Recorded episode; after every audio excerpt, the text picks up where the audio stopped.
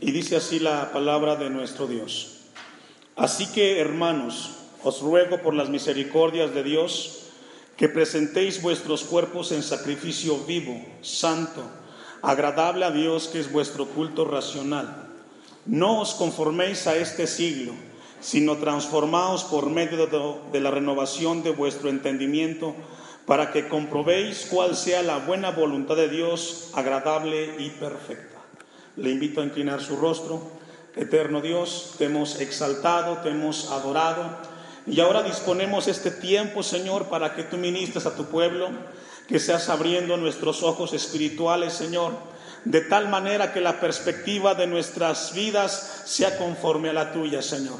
Dame de tu gracia para predicar tu palabra. Reconozco mi humanidad y, Señor, pudiera equivocarme. Dame de tu gracia para hacerlo con responsabilidad y propiedad, Señor. En el nombre de Jesús. Amén. ¿Puede ocupar su lugar si es tan amable?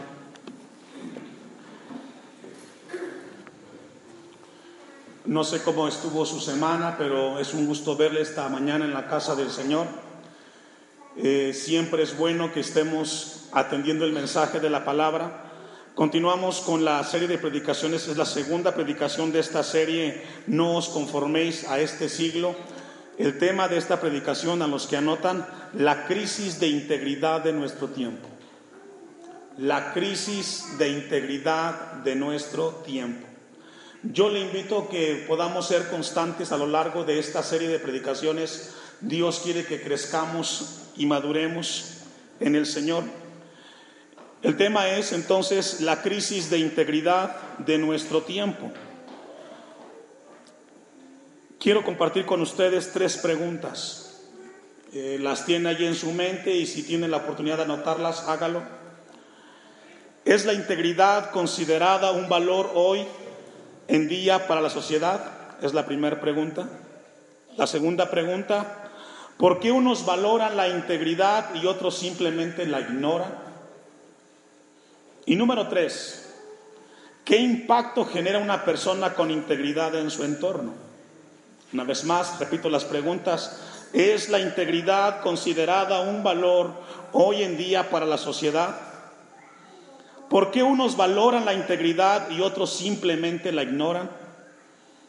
Y número tres, ¿qué impacto genera una persona con integridad en su, en su entorno? El apóstol Pablo en la epístola a los romanos les hace un hincapié muy importante en cuanto a la manera de vivir en nuestro tiempo, hermanos. En el tiempo de Pablo, él exhorta a los cristianos romanos a que no se conformaran, a que no se dejaran moldear. La palabra conformar ahí habla de ser molde. No dejen moldearse por el mundo en su tiempo. Hoy nosotros vivimos en una sociedad posmoderna, una sociedad relativa, cada quien tiene su punto de vista y cada quien lo defiende. Y se levanta la baldera de la tolerancia, que hoy se convierte en intolerancia, la tolerancia. Y esta mañana Dios quiere hablarnos a nosotros acerca de este tema de integridad que tiene que estar presente y debe de caracterizar al cristiano. Si usted es un cristiano, debe de, debe de ser algo característico en su vida la integridad. Déjeme definirle lo que es integridad. La integridad en el diccionario latín dice que es sin cuartiduras y decir siempre que sí a todo es una, es una integridad, dice el diccionario. La integridad es algo sin cuartiduras, algo que está siempre sin fisuras. La persona de integridad, además de ser de una sola pieza, es una persona que reflexiona en todos los contextos. Una cosa son los valores, otra cosa es la integridad. Los valores, podemos mencionar algunos ejemplos, honestidad, responsabilidad, compromiso. Esas son acciones. La integridad es lo que tú eres, es tu carácter. Déjeme se lo ilustro. Va el padre de familia con sus dos hijos, de 10 años los dos, y se sube el autobús. Y cuando va a pagar, paga por un adulto y por dos niños. Bueno, uno de los niños tenía, póngale, 13 años. Y cuando va a pagar este hombre el pasaje de los adultos y de los niños, él paga el adulto y paga por el niño y ve a su hijo mayor y dice, ¿qué hago? ¿Le pago al chofer como adulto o le pago como niño? Es decir, cuando un padre de familia tiene a sus hijos, cada acción que el padre hace tiene que reflexionar qué impacto tiene su decisión sobre su hijo. Si el padre se dedica a vender tortillas, por ejemplo, y tiene a su hijo pequeño cerca de sí, y se percata el hijo de que el padre está dando kilos de 800 gramos, un hombre de integridad tiene que reflexionar que su hijo está aprendiendo a hacer malas cosas. ¿Sí logra entenderlo? Valores son acciones, integridad es lo que tú eres. Mucha gente en la actualidad no tiene integridad, pero sin embargo es un valor que aunque no tiene muchas personas, la gente lo aprecia. ¿O cuántos de ustedes les gusta hacer negocios con gente que no es íntegra? ¿Verdad que no? ¿O a cuántos de ustedes jóvenes les gustaría una mujer que no es íntegra? ¿Sí le gustaría? No. Buscamos personas con integridad, que sean las mismas en todo lugar donde se encuentran. Y si vamos a revisar un ejemplo de integridad, tenemos que considerar el ejemplo de Jesucristo. Vamos a dejar ahí Romanos 12, 1 y 2, que va a ser la base en toda la serie. Y vamos a buscar Mateo 12, 15. Mateo 12, 15. Han pasado más de dos mil años y la gente sigue hablando del gran ejemplo de Jesucristo como el hombre más grande en cuanto al tema de integridad. Los cristianos nosotros tenemos el máximo ejemplo en Jesucristo, porque nos dejó una huella para que cada uno que le seguimos a Él caminemos detrás de Él. Dice Mateo 22, 15, entonces se fueron los fariseos y consultaron cómo sorprenderle en alguna palabra. Y le enviaron los discípulos de ellos con los herodianos, diciendo, Maestro, sabemos que eres amante de qué? ¿Cuántos aman la verdad? ¿Sí? ¿O le gusta que le mientan? ¿Sabe usted cuál es la diferencia entre una verdad y una media verdad? ¿Sabe usted que hay medias verdades? Y regularmente los cristianos son esclavos de medias verdades, pero una media verdad es lo doble de una mentira, hermanos. Se lo explico. Una niña de 10 años, 9 años, va donde su madre y le dice, donde el papá y le dice, papá, ¿de dónde venimos los niños? ¿Cómo nací yo? Y el padre, una pregunta tan típica, voltea a la niña y le dice, ve y pregúntale a tu mamá. La niña va donde la mamá y le dice, mamá, ¿de dónde vienen los niños? Y la mamá, para no dar la respuesta típica de la cigüeña, dice, ¿sabes qué, hija? Me fui al bosque, al campo, y encontré una flor. La arranqué, me la traje a la casa y cuando me dormí la puse junto al tocador y al siguiente día naciste tú. Tú eres una hermosa flor, una bella flor. La niña impactada por el ejemplo que la madre le dio, se fue esa tarde al campo y buscó como pudo una flor. La puso sobre el tocador, se fue a dormir y por alguna razón la flor se cayó. Y cuando ella despierta, va y busca la flor y lo que encuentra es una cucaracha. Voltea y la ve y le dice, eres despreciable, eres sucia, no me gustas. Quisiera tirarte, pero no lo puedo hacer porque eres mi hija. Ignorar la verdad te hace esclavo de la mentira. Y una verdad a medias es lo doble de una mentira. Jesucristo era un amante de la verdad. ¿Cuántos padres no son el ejemplo que acabo de mencionar, que no le cuentan a los hijos las verdades? Y los hijos crecen con ese estigma. Dice la Biblia que Jesucristo era un hombre que amaba la verdad. Somos llamados nosotros a ser hombres que hablemos la verdad, aunque la verdad muchas veces nos implique momentos difíciles. Porque Jesús nos llama a que seamos la sal de la tierra y la luz de este mundo. Si algo va a impactar Timilpan, lo he dicho muchísimas veces, no es una grande campaña. Es hombres y mujeres que den testimonio de que son seguidores de Jesús con su vida que de ejemplo. Aunque nadie dijo amén, es amén. Versículo 16. Y que enseñas, ¿cómo? Con verdad. El camino de Dios y que no te cuidas de qué? Cuando tú eres un hombre y una mujer que hablas verdad, no importa donde tú estés, siempre serás alguien que hable la verdad. No tienes que cuidarte de nadie, porque no miras la apariencia de los hombres. Los mayores contrincantes de Jesús, los fariseos, lograron identificar que Jesús era un hombre que amaba la verdad y que decía la verdad. Él tenía un nivel de vida y de integridad mayúsculo y somos los cristianos a seguir ese camino de integridad. Cristo dejó huella, hermanos. Cristo fue un hombre de integridad y que esta mañana quiere que tengamos cuidado y que nosotros sigamos esa huella que Él nos dejó. La palabra de Dios nos llama a nosotros hoy en la actualidad a que no nos conformemos a este siglo, que no seamos como la gente que hoy nos rodea, sino que seamos hombres y mujeres, que seamos íntegros en toda nuestra manera de vivir. Miren lo que dice Mateo 16, 27, un poco allá atrás.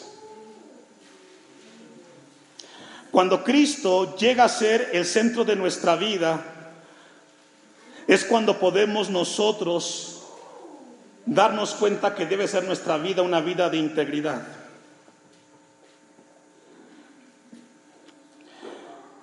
Cuando llegamos al punto de integridad en el mundo en el cual vivimos nosotros, hermanos, desde el punto de vista se vuelve algo subjetivo, porque cada quien tiene su punto de vista en cuanto a la integridad. Pero cuando el hombre emite su punto de vista, solamente es esto, opiniones. Si alguien tiene que revisar nuestras vidas en cuanto a la integridad es Dios, porque Él nos creó.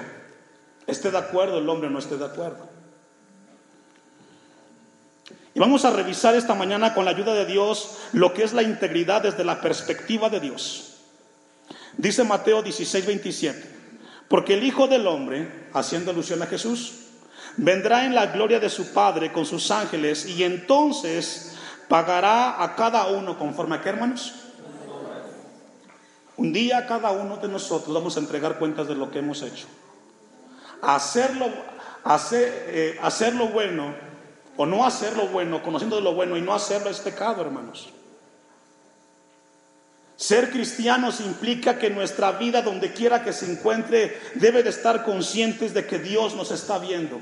Dios nos dice que cada que llegará el momento que cada uno recibirá la paga conforme a sus obras. Dios nos habla esta mañana que tenemos que, cuidar nuestra manera como nos estamos conduciendo. Es triste que haya cristianos que vivan una doble vida, que sean cristianos aquí en el templo y sean otro tipo de personas allá afuera. Porque el Hijo del Hombre vendrá en la gloria de su Padre con sus ángeles y entonces pagará cada uno conforme a sus obras.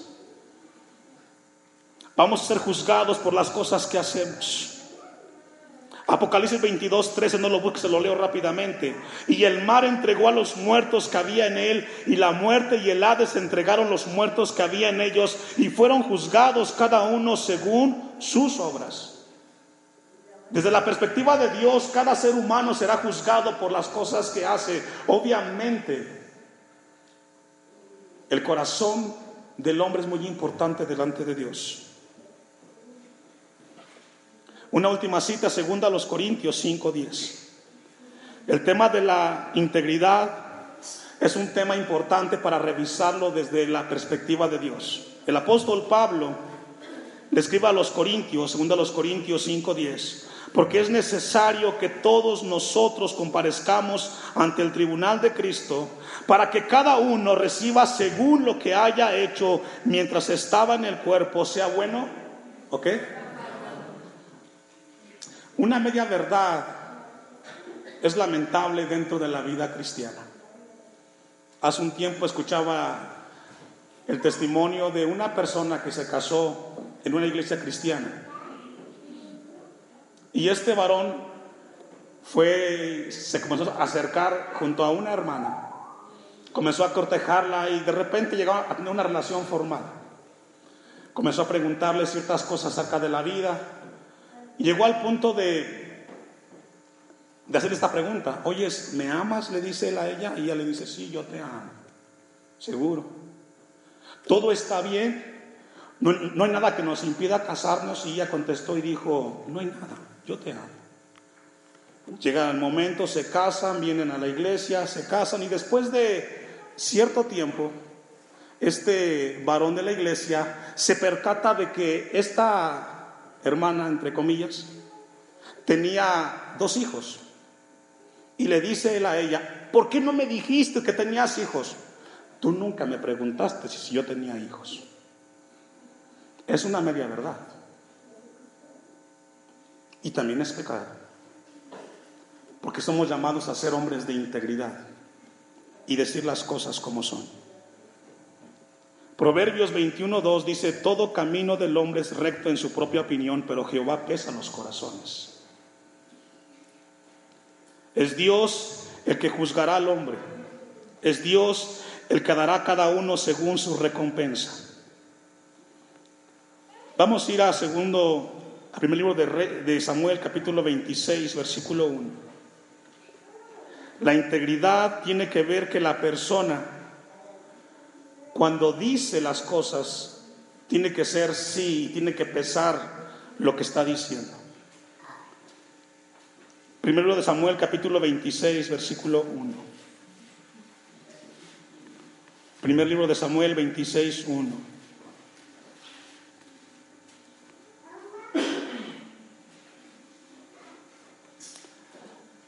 ¿Ya lo tiene, hermano?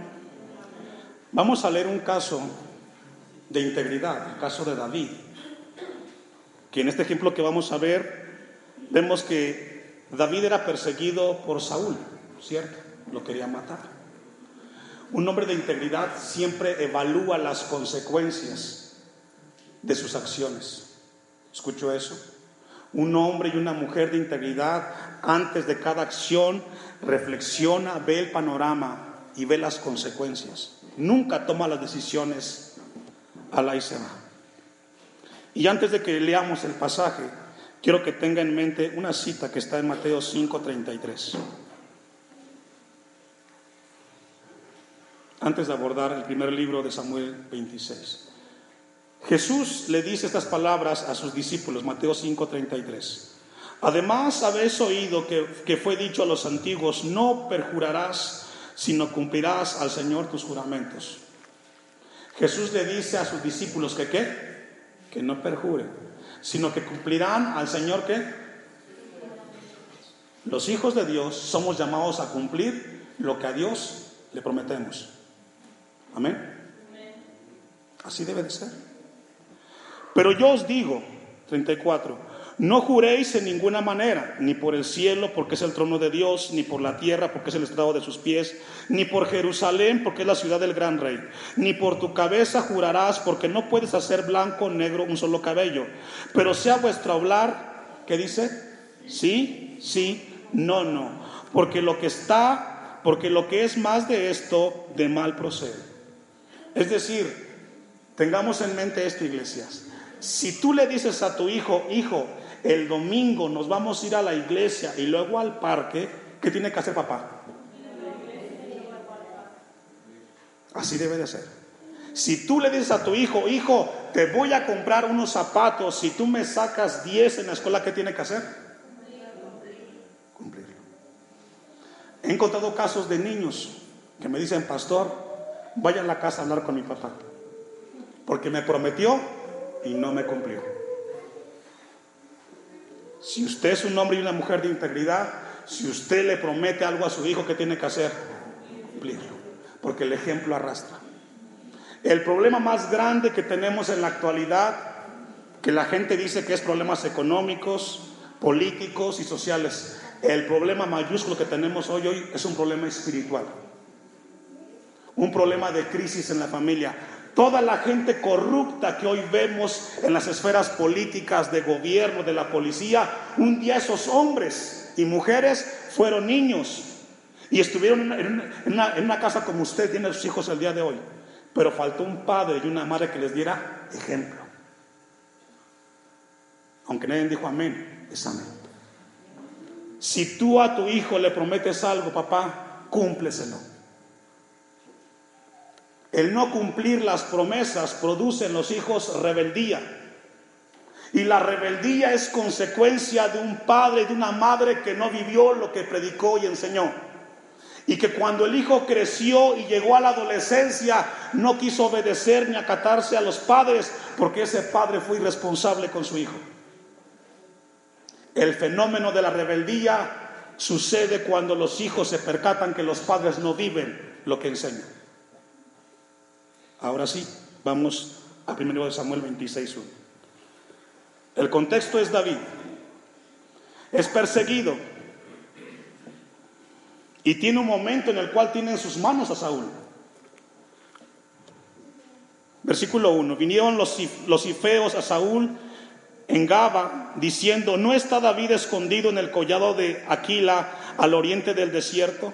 Saúl entonces se levantó y descendió al desierto de Sif, llevando consigo tres mil hombres escogidos de Israel para buscar a David en el desierto de Sif.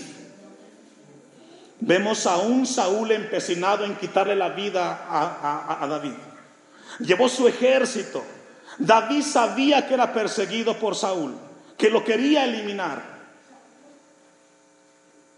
Versículo 4, no vamos a leer todo, vamos a leer solamente algunos versículos. David, por lo tanto, envió espías y supo que con certeza que Saúl había venido. Y se levantó David y vino al sitio donde Saúl había acampado. Y miró David el lugar donde dormía Saúl y Abner, hijo de Ner, y general de su ejército. Y estaba Saúl, ¿qué estaba? Saúl, ¿cómo estaba, hermanos? Estaba durmiendo en el campamento. Y el pueblo estaba acampado en, derredor de él. Entonces David dijo a Milec Eteo y a Abisaí, hijo de Sarbia, hermano de Joab, ¿quién descenderá conmigo a Saúl en el campamento? Y dijo a Abisaí, yo descenderé contigo. Se percata aquí David de que Saúl está en el campamento y estaba durmiendo. Siete. David pues y Abisaí fueron de noche al ejército y he aquí que Saúl estaba tendido durmiendo en el campamento y su lanza clavada en tierra a su cabecera. Y Abner y el ejército estaban tendidos alrededor de él, es decir, todos estaban durmiendo. Llega a la escena David y se percata que su peor enemigo lo tenía en sus manos. Podía ser con él. Estaba dormido, indefenso. Su lanza estaba clavada a un costado, dice la Biblia. Entonces dijo Abisaí a David, hoy ha entregado Dios a tu enemigo en tu mano. Ahora pues déjame que le hiera con la lanza y lo, y lo enclavaré en la tierra de un golpe y no le dará segundo golpe.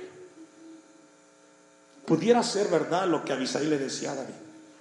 Tu enemigo está aquí, Dios te lo ha entregado. Pero un hombre de integridad, escuche esto, siempre evalúa las decisiones. Si lo hago, ¿qué pasa? ¿Qué consecuencias me traería a mí si aquella persona que tanto me ha criticado hoy tengo la oportunidad de pagarle tantas cosas que me ha hecho? ¿Será que eso me traerá paz? ¿Será que me traerá a mí tranquilidad el poder ahora hacer leña del árbol caído? Como mucha gente dice cuando una persona le va mal. ¿Será que hoy puedo yo vengarme? Porque David tuvo la oportunidad, pero un hombre de integridad no hace lo que su corazón le dice que diga. Porque recuerde que dice Jeremías 17:9 que el corazón es que engañoso y perverso más que todas las cosas. Tenemos que tomar las decisiones no conforme al corazón, sino conforme a lo que Dios dice. Y Dios dice, la venganza es mía. Déjamelo a mí en las manos, David. No tomes tu venganza de Saúl. Vamos a ver el hombre de integridad que hizo. Y David respondió a Abisaí, no le mates. ¿Por qué? ¿Quién extenderá su mano contra el ungido de Jehová y será inocente? Un hombre de integridad, a pesar de que tenga en sus manos las decisiones, siempre va a evaluar Una mujer de integridad tendrá la capacidad de evaluar si yo a mi hijo lo corro de la casa en un impulso de mal de mi corazón, ¿será bueno? Si yo a mi hijo lo maldigo y le digo tantas cosas, ¿cómo le afectará? Porque la Biblia dice, airaos pero no pequéis. Hacen falta hombres de integridad el día de hoy. Y Dios llama a la iglesia que seamos hombres y mujeres que demos testimonio de que Jesucristo es nuestro Señor, hermanos. ¿Cuántos hogares no se han destruido y bien fracturados porque nunca se evalúan las consecuencias trascendentales, perdón, de lo, de lo que se hace? David dijo no, 10. Dijo además David, vive Jehová que si Jehová no lo hiriere, a su día llegue para que muera o descendiendo en batalla perezca. Y así pasó. Somos llamados hoy en la crisis de integridad que vive la sociedad contemporánea a que la iglesia seamos hombres y mujeres que demos testimonio. Pablo dice, no se conformen a este siglo no sean como este tiempo. Tienen que ser la diferencia. Una cita más, Daniel 6:14. ¿Cuántos saben que el poder corrompe, hermanos? Dice una frase en el mundo, dale poder a un indio y se vuelve loco. ¿Cierto? Y aunque este sea cristiano. Pero hay la excepción. Alguien dijo que la política corrompe a cualquier ser humano. ¿Es así? ¿Estamos de acuerdo en eso? Toda persona que llega a la esfera de la política se corrompe, sea quien sea. Pero en la Biblia hay una excepción, y es Daniel. Pudo caminar al lado del poder y nunca corromperse. ¿Sabe por qué? Porque Daniel nunca quitó los ojos de su Dios. Aunque eso le trajera a él de que fuera lanzado en el foso de los leones. Se puede caminar junto al poder y vivir una vida de integridad. Mire lo que dice Daniel 6:4. Entonces los gobernadores y satrapas, los satrapas eran como gobernadores, como gente que vivían cuidando las, las regiones en el tiempo de Daniel. Entonces los gobernadores y satrapas buscaban ocasión para acusar a Daniel en lo relacionado al reino. Le hicieron auditoría a Daniel. ¿Cómo estaba usando el dinero del reino de Nabucodonosor? Hacer la auditoría a una persona puede tocar las fibras más íntimas de su vida. Y le pasó a Daniel. Vinieron los satrapas, y vinieron, dice el versículo 4, para buscaban ocasión para acusar a Daniel en relacionado al reino, mas no podían hallar, que dice, ocasión alguna o falta, porque él era qué? La palabra fiel significa digno de confianza. Se puede ser íntegro en cualquier esfera. Daniel fue un hombre que le hicieron de manera minuciosa revisar su vida pero no le encontraron nada, dice el versículo 4. Y ningún vicio ni falta fue hallado, que dice, en él. Un hombre de integridad.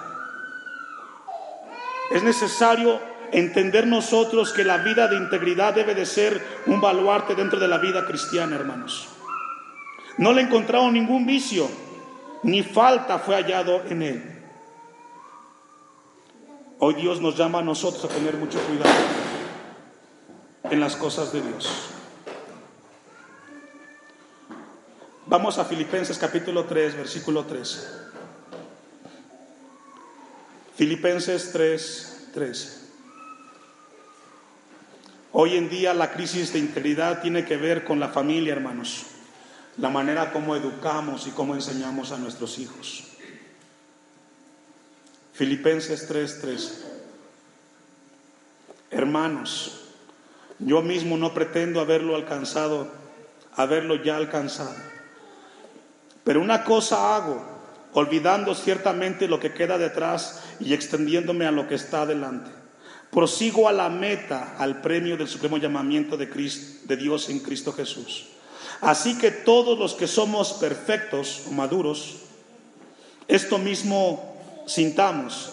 Y si otra cosa sentís, esto también os, os lo revelará Dios. Pero en aquello a que hemos llegado, sigamos una misma regla, sintamos una misma cosa.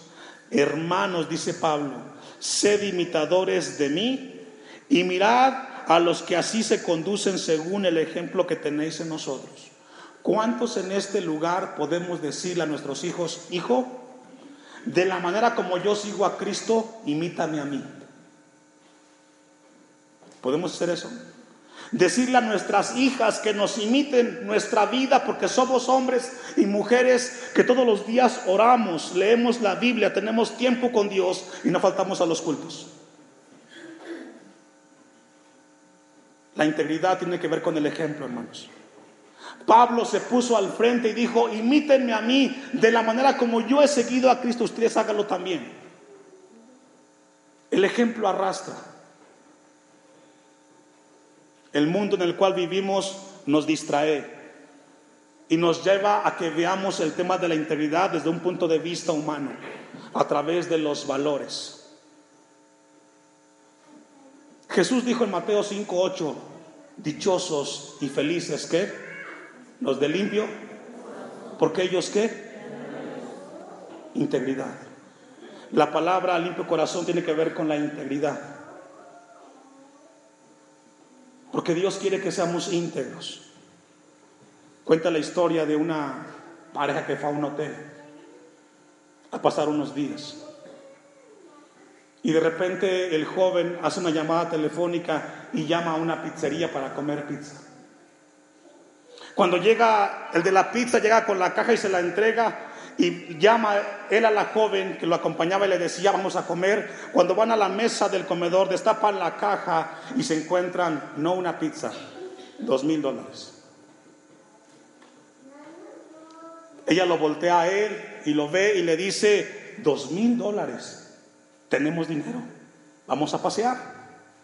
Multiplicaron en pesos mexicanos una muy buena cantidad. Y el hombre dijo, no, vamos a devolver porque no es nuestro el dinero. Estás tú mal de la cabeza, ¿cómo vas a devolver el dinero? Nadie se dio cuenta, quédate con el dinero. La típica persona, ¿verdad?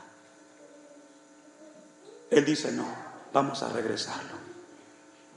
Molesta a la mujer, se sube con él en el auto, van a la, a la pizzería, y la gente asombrada ve que este joven trae la pizza, la caja de pizza, y al abrirla dice, ¿saben qué? Me llevaron esto a mi cuarto, pero no es mío, se los entrego. ¿Se imagina el impacto del dueño de la pizzería? Usted es muy honrado, usted es muy honesto. ¿Sabe qué? Esto hay que publicarlo. Esto no se ve de vez en cuando. Un hombre honrado en nuestros tiempos hay que proclamarlo. El dueño de la radio tenía un amigo que tenía, que tenía un programa de radio, lo manda a llamar. Quiero que me hagas un artículo, entrevístame a ese joven, porque hizo algo que hay que compartir en la sociedad. Dijo el joven, no, no, no, no, no quiero que haga nada. Insistió el dueño de la pizzería y dijo, sí, haz la entrevista. Que la gente sepa que hay gente honrada en nuestros tiempos. Se molestó el joven y le dijo, ¿sabe qué? Deje de insistir porque la mujer con la que vengo no es mi esposa, es mi amante. Una cosa es ser honesto y otra cosa es ser íntegro. Tú puedes ser muy trabajador, pero muy mentiroso. Tú puedes ser muy honrado, pero le eres infiel a tu esposa. Una cosa es la honradez y otra cosa es la integridad. Y Dios no quiere solamente que seamos honrados, sino que seamos íntegros. Que lo que no es tuyo, de alguien más es, y lo regresas. Amén. No gustó, ¿verdad? Pero tiene que ser amén. Vamos a ir concluyendo. Santiago, capítulo 1, 22. La crisis de integridad en nuestros tiempos es resultado de la falta de conocimiento de un Dios. Santiago 1:22.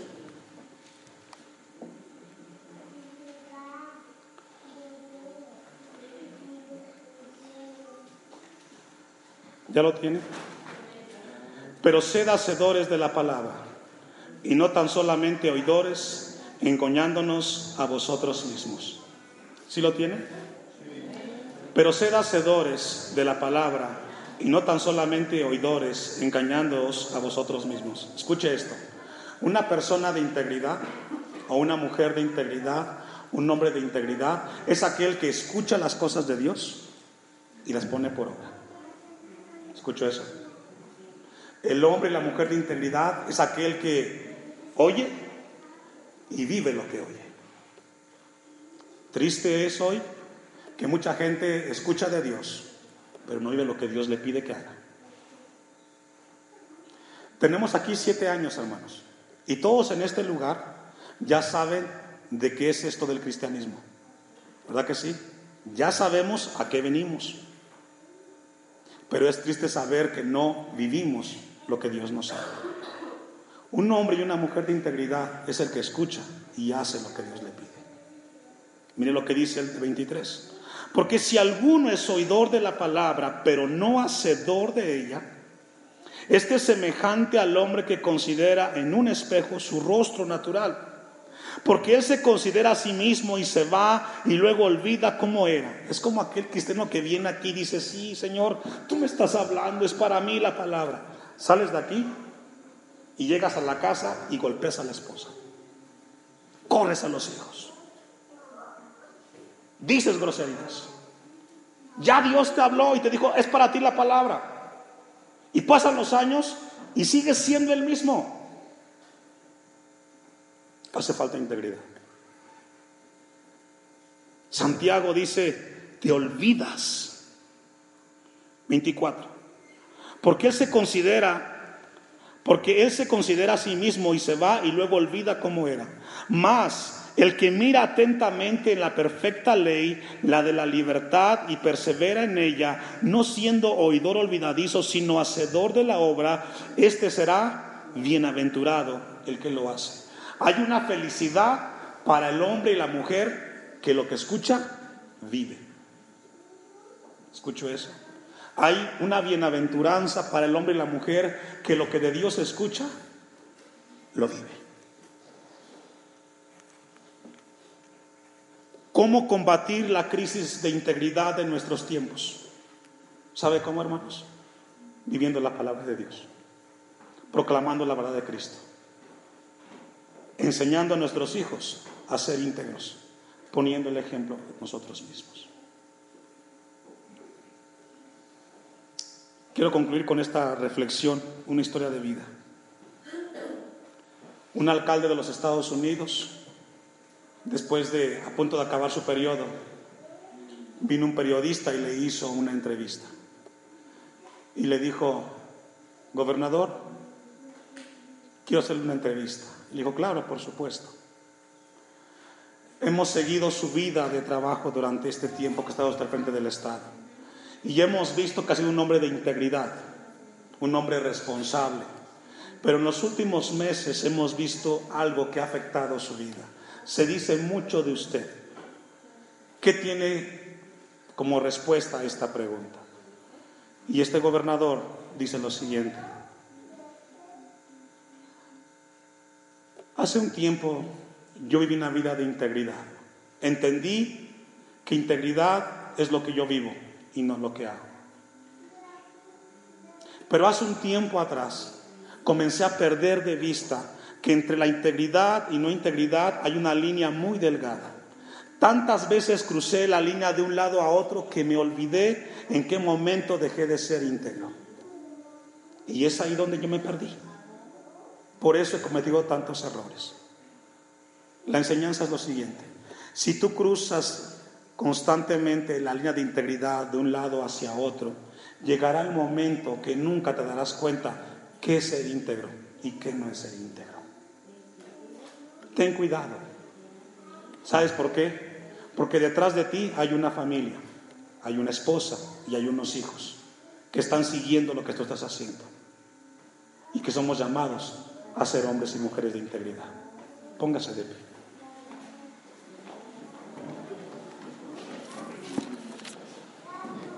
Que Dios nos ayude, porque a mayor conocimiento, mayor responsabilidad con nuestro Dios.